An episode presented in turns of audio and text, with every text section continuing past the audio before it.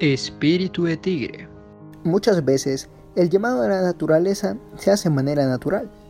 Me arriesgaría a decir que casi siempre de esa manera.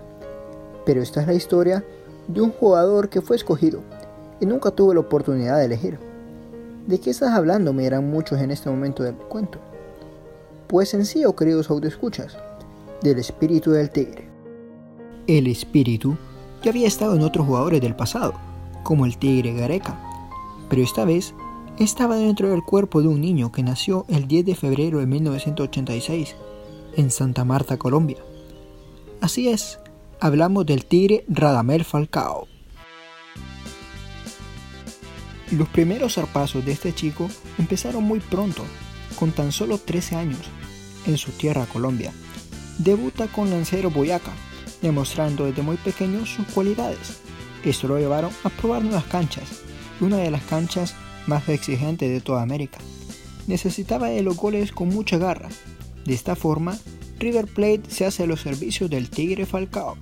De la mano de un gran pilar para Falcao, como el Cholo Simeone, logra coronarse como el rey de toda Argentina, pues termina ganando al campeonato local del 2008. Muchas tierras querían a este joven con alma de tigre colombiano, pero Radamel Falcao tenía claro cuál sería su siguiente destino, Porto, Portugal.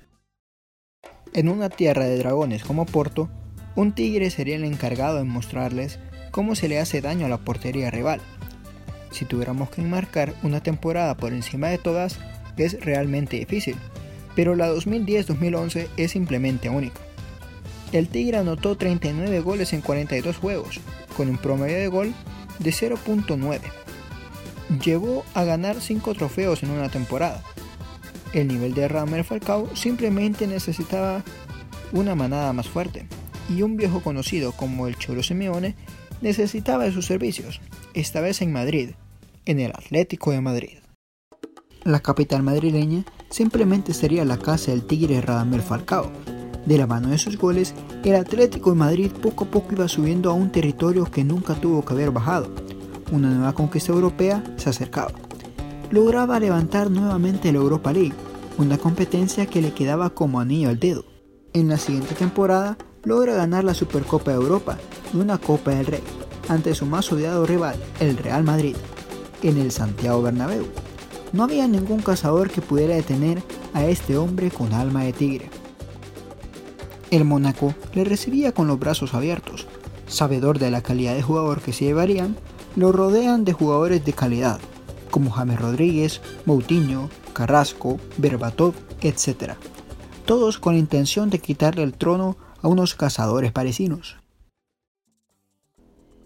Muchos desde este momento me estarán diciendo, pero ¿y la etapa con la selección?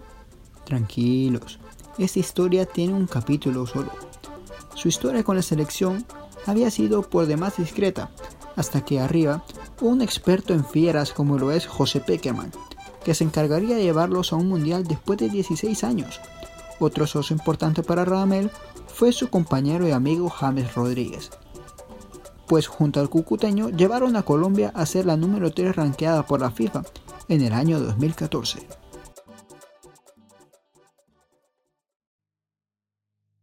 Pero de repente nos dimos cuenta que tenía cuerpo de hombre, al caer lesionado de gravedad en el año 2014, con una rotura de ligamentos cruzados. El Tigre se perdería la cita más importante en su mejor momento futbolístico. Vería desde la televisión cómo su amada selección Colombia haría historia, llegando por primera vez a unos cuartos de final de un mundial. Para volver a tomar ritmo, decidió ir a la tierra de los Tres Leones, pasando por Manchester United y Chelsea, pero nunca cuajó. Parecía que ya nunca veríamos al mismo Tigre. En el peor momento del Tigre Falcao con el Mónaco, llega alguien que le cambiaría el rumbo totalmente a ese equipo, una pequeña hiena llamada Kylian Mbappé, que con su juventud y descaro harían maravillas en todos los campos franceses, ganando la Ligue 1 y llevando después de mucho tiempo al Mónaco a unas semifinales de Champions. Poco a poco, Radamel volvió a retomar ese ritmo, siendo el máximo goleador de su equipo en la campaña con 30 goles.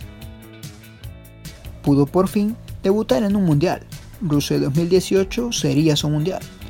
Sí es cierto que ya no era su mejor condición futbolística, pero tanto como el fútbol como la vida le debían un mundial, y Falcao se esforzó lo necesario para poder asistir a dichos juegos, anotando su único gol en los mundiales ante Polonia. Con las tareas hechas en Francia y después de salvar a su equipo en una emocionante carrera por no descender, decide hacer un nuevo paso.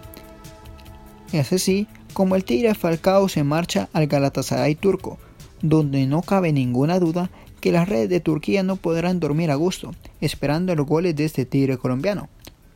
Radamel Falcao, la historia de un jugador con alma y mentalidad de tigre.